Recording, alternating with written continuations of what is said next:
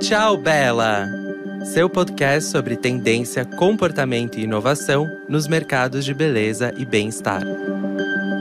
Como anda seu consumo de proteína? Você é do tipo que não deixa faltar no prato ou você já é adepto das versões vegetais, das versões em pó? Você faz uma segunda-feira sem carne? Já posso te chamar de flexitariano?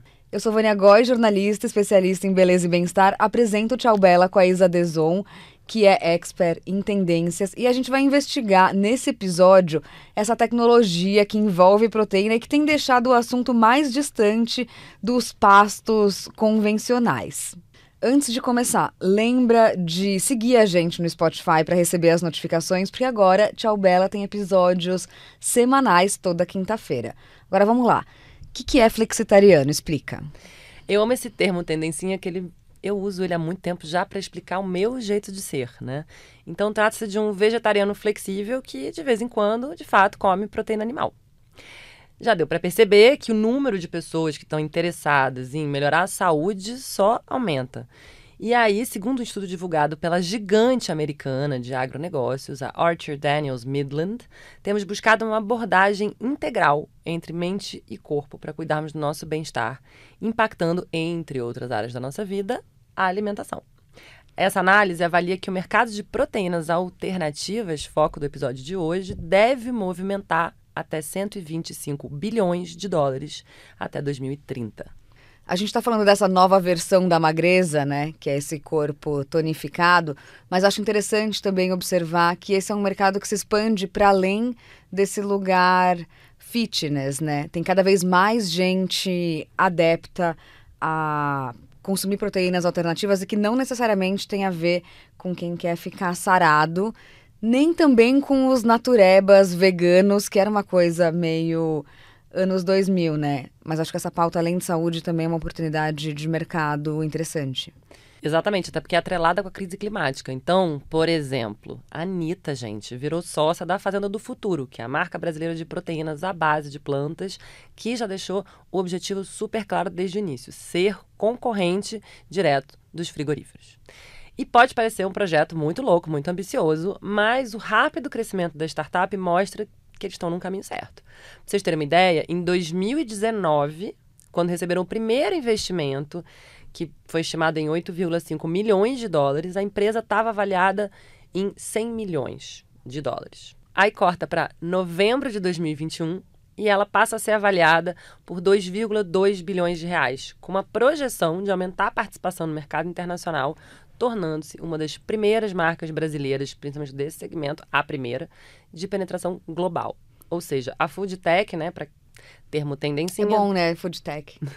que é um termo tendência para falar da startup de alimentos com alta tecnologia, já está em 24 países, com mais de 10 mil pontos de venda fora do Brasil. O desafio agora é aumentar a participação no mercado americano, que tem vários concorrentes.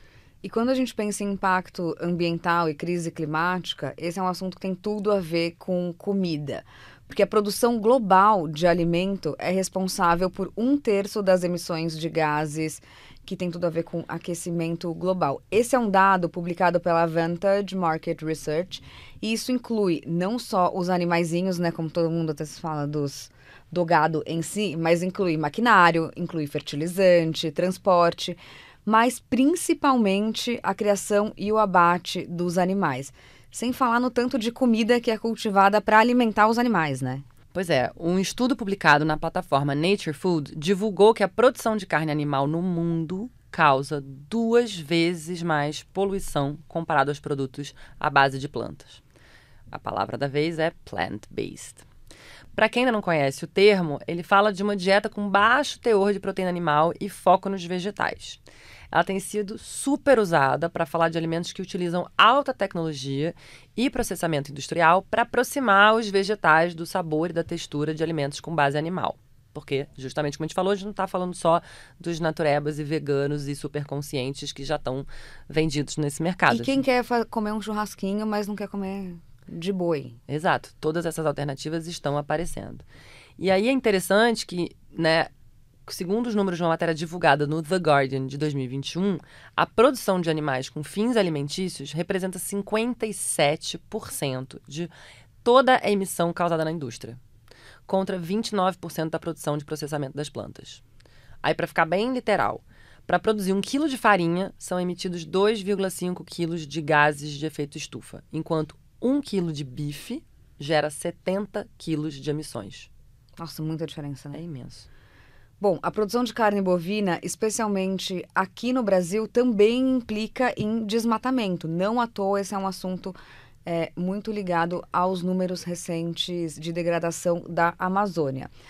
Então, Isna, conta um pouco das alternativas e das soluções que a gente pode encontrar para diminuir o nosso consumo de proteína animal, sem deixar de lado a saúde, né? Vamos falar de dados.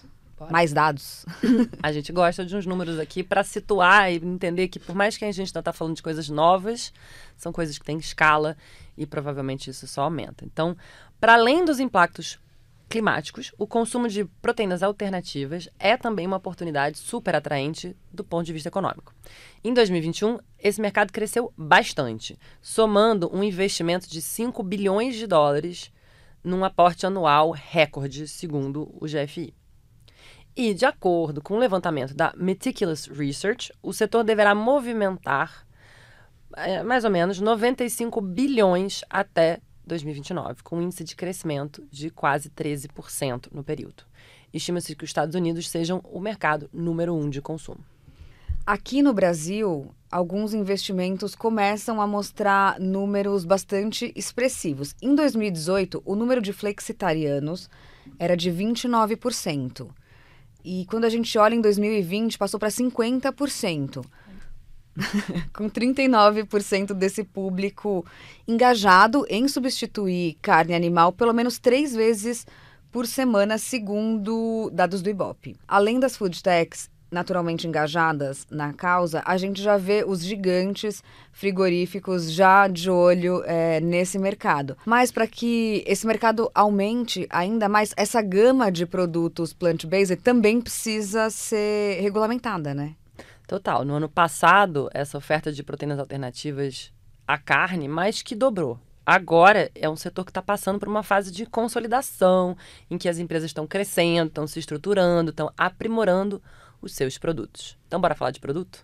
Vamos, agora a gente vai ver como esses dados estão sendo materializados nas nossas é, prateleiras no supermercado, principalmente. Bom, nessa saga de descobertas alternativas à carne tradicional, alguns alimentos estão recebendo a nomenclatura de superfoods.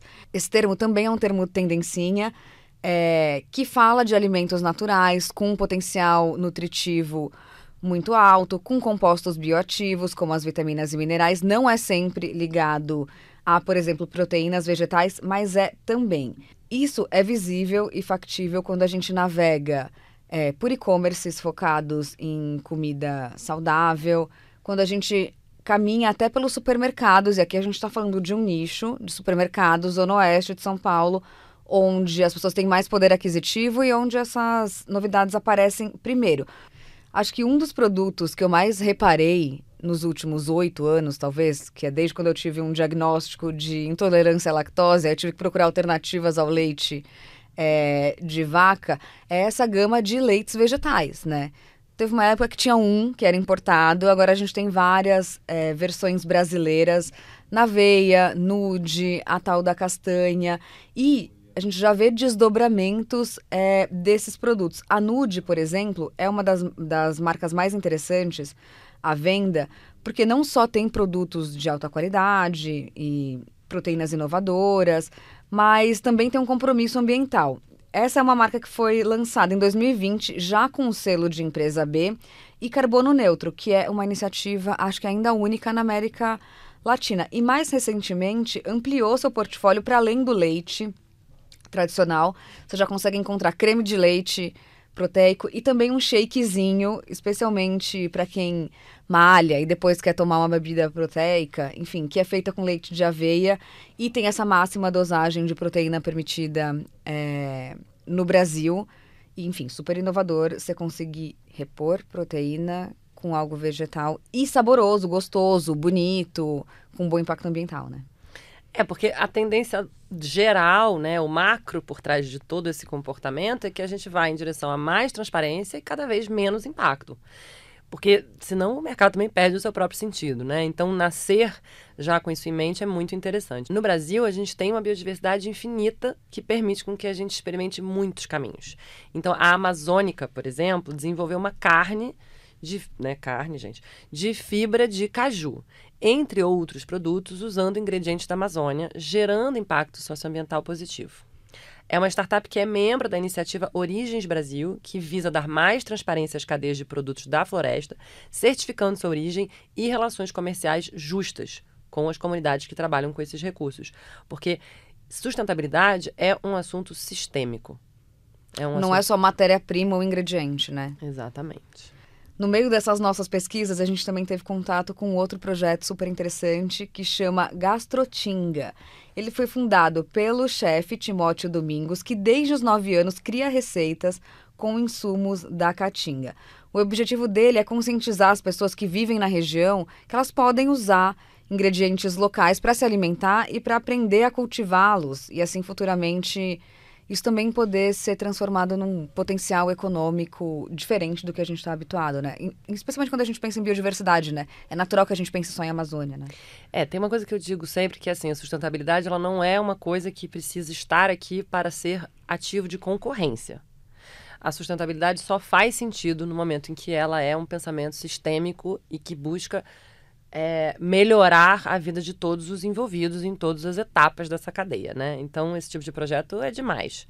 Bom, a gente já entendeu que o que comemos tem um impacto direto na crise climática e que escolhas mais conscientes é, já estão aí disponíveis e fazem parte do jeito que a gente prepara o nosso futuro e para de colonizar o futuro das próximas gerações. Mas eu, gulosa, taurina, fico aqui me perguntando onde está a indulgência nessa história. Ó, oh, mas eu falei, o leitinho da Nude é uma delícia. Tem de baunilha, tem de caramelo com flor de sal. A gente não precisa abrir mão é, de sabor. Porque comer tem tudo a ver com desejo, tem tudo a ver com prazer, tem tudo a ver com ser uma ocasião social. Você quer cozinhar para os seus amigos. E às vezes eu acho que parte dessa resistência em provar coisas novas é que a gente não consegue associar essas novas possibilidades ao comfort food da infância, a comida que a nossa família é, prepara. Mas acho que né, dá, dá para encaixar a memória afetiva nisso, talvez. Pois é, eu acho interessante porque é, a gente está finalmente saindo da fase do brigadeiro de biomassa de banana, ninguém merece, não chama de brigadeiro, não dá, a gente já confunde a pessoa né? Então, a gente está indo em direção a uma tendência que nós acompanhamos já tem algum tempo, que é o que os americanos chamam de detox delight, ou o detox prazeroso. Isso tem mais de cinco anos, né? E é um movimento que ele quer aliar a saúde com a indulgência. Porque a vida é muito curta para a gente focar na restrição, né? Então, isso está dando vida a startups e food techs novas que estão aí buscando criar alimentos que tenham gosto de guloseima, de larica e que a gente adora, porém sem uso de carne animal e com ingredientes funcionais, ou seja, que não tem caloria vazia, né? Aqui no Brasil, a gente experimentou a Bloom, que se apelidou de fast good em vez de fast food, então fast bom, né? Eles já desenvolveram hambúrguer, misto quente, batata frita, milkshake, refrigerante, nuggets, tudo à base de plantas, sem calorias vazias, com redução de impacto ambiental. Babado. Tem uma Bloom do JK, Iguatemi, para quem quiser provar, mas também dá para pedir no delivery. A gente pediu no escritório outro dia e aí ficou um debate se o queijo era queijo mesmo ou se era plant-based. É uma delícia. O milkshake, melhor milkshake, você nem vai notar que não tem leite, que o sorvete, que o chocolate, que não tem açúcar. A gente estava muito precisada de uma solução para as nossas intolerâncias.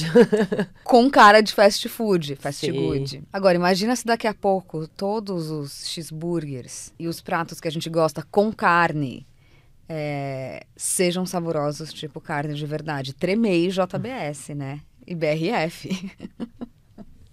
Bom, essas são duas gigantes produtoras de proteína animal que, inclusive, já anunciaram que estão investindo com força é, nessas possibilidades de carne cultivada em laboratório. A pioneira desse assunto, a Good Meat, foi fundada em 2016. Finalmente está conseguindo produzir essas proteínas comercialmente, né? Porque a gente fica falando dela em relatório de tendência, mas não chegava no supermercado, né? É que o primeiro custava, sei lá, 330 mil dólares o hambúrguer. Agora acho que já tá 10 dólares, enfim, o negócio já mudou. É, acho que o desafio é escalar comercialmente, né? Não só conseguir produzir, mas também conseguir produzir por um valor que faça sentido é, acho que nessa conta imediata da substituição, né? Você pode topar pagar mais caro por algo é, mais saudável, com menos impacto, mas se é muito mais caro, é inviável, né? Pois é, e para quem estava entediado da soja, né, era o grande assunto dos vegetarianos e Hambúrguer veganos. de soja, jamais. Bom, primeiro de tudo, não se engane, a soja é uma monocultura altamente poluente, então vamos sair dessa, dessa tripe. Ou, se você gosta de hambúrguer de soja, olha da onde vem o que você está comprando. Se a marca que você consome tem transparência, divulga iniciativas, porque às vezes é uma soja boa, né? Não da monocultura tanto. Totalmente. Só que agora, mais do que nunca, a gente tem uma variedade absurda de novidades que o mercado está apresentando para degustar, conhecer, enfim, né?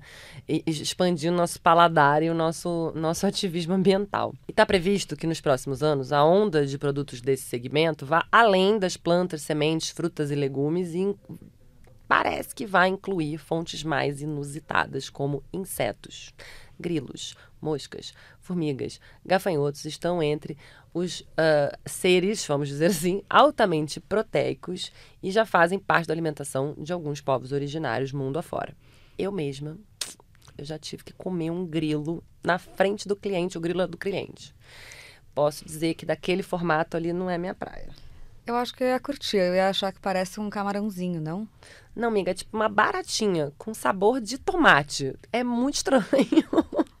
Bom, mas a parte boa é que a produção de insetos comestíveis surge também como uma alternativa de cultivar a proteína de forma mais veloz, já que eles se reproduzem é, rapidamente, sem precisar de grandes áreas, é, como é o caso dos outros animais, ou de, por exemplo, quando a gente pensa em monocultura de soja, até é, monocultura de aveia, monocultura, tudo que é monocultura é complicado, né?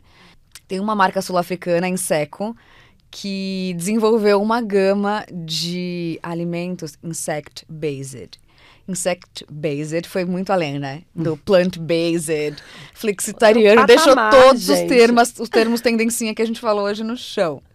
Enfim, eles usam moscas em todas as suas fases de vida, é, desde o estágio ovo, larva, até a fase adulta, para consumo humano e também para consumo animal. Além de alimento humano, a mosquinha também substitui o óleo de palma em produtos farmacêuticos e cosméticos. A gente sabe que óleo de palma também é outro problema, né? Enfim. Nossa, não vamos entrar no É. assunto dos orangotangos, que eu não estou preparada.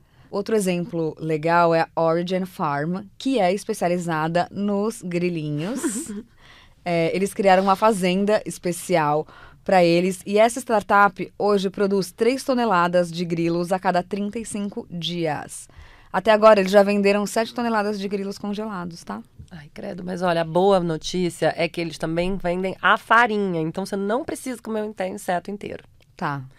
Tem aí o pensamento de que amanhã, em vez da farinha de grão de bico, as farinhas alternativas, Talvez farinha de grilo. farinha de grilo, vai dar. Eu prefiro. A Archeon foi pioneira no uso de arcaia, que são organismos antigos que evoluíram para sobreviver em ambientes externos. A empresa desenvolveu um processo para aproveitar essa capacidade de produzir produtos proteicos alternativos. Os micro-organismos são fermentados em bioreatores, usando CO2 capturado de cervejarias, ou seja, fechando o ciclo. E o processo produz ingredientes negativos em carbono que são usados para criar alimentos sem carne. Calma, esse é muito bom. Esse é o melhor, na verdade, né? Porque a cervejaria já sobrou alguma coisa ali, já transformou em outra, não tem nem fazendinha, é biotecnologia, né? Acho que outra iniciativa high-tech, e essa é de fungos filamentosos, é, tem sido feita pela Tetra Pak, que é referência quando o assunto é embalagem, e a Mycorrhiza, que é uma líder em food tech. É, eles também estão produzindo proteína num processo de biotecnologia que ajuda a reduzir custos ambientais e também financeiros associados à criação de animais para a gente consumir carne e leite nesses métodos agrícolas tradicional. Boa parte da nossa pesquisa, inclusive, passa por fermentação, né? Muitas das inovações é, que envolvem biotecnologia, da comida ao skincare, é, tem a ver com isso. Então, a vida além dos grilos. Você pode comer fungos filamentosos. Ainda bem, né? Gente, sustentabilidade é uma certa obsessão e tema que costuma permear bastante os nossos assuntos de pesquisas no Tchau Bela e além. Se você acabou de chegar, vai lá e já escuta o Tecnologia Viva e o Luxo é Menos Lixo, dois episódios que falam de inovação em termos de embalagem, ingrediente, produto e de tudo um pouco. A gente volta semana que vem com mais uma conversa boa sobre beleza e bem-estar. Estamos aqui nos estúdios do Iguatemi, nosso apoiador, com pesquisa da Larissa Nara e do Felipe Stoffa. O roteiro é a estreia da Katrina Carta Kovarik aqui com a gente. A trilha é assinada pelo Alex Batista. E a carinha de cada episódio está sendo desenhada agora pela diretora de arte Núbia Lima. A produção é da agência Arara e Space House. Então fica de olho, semana que vem tem mais. Tchau, Bela!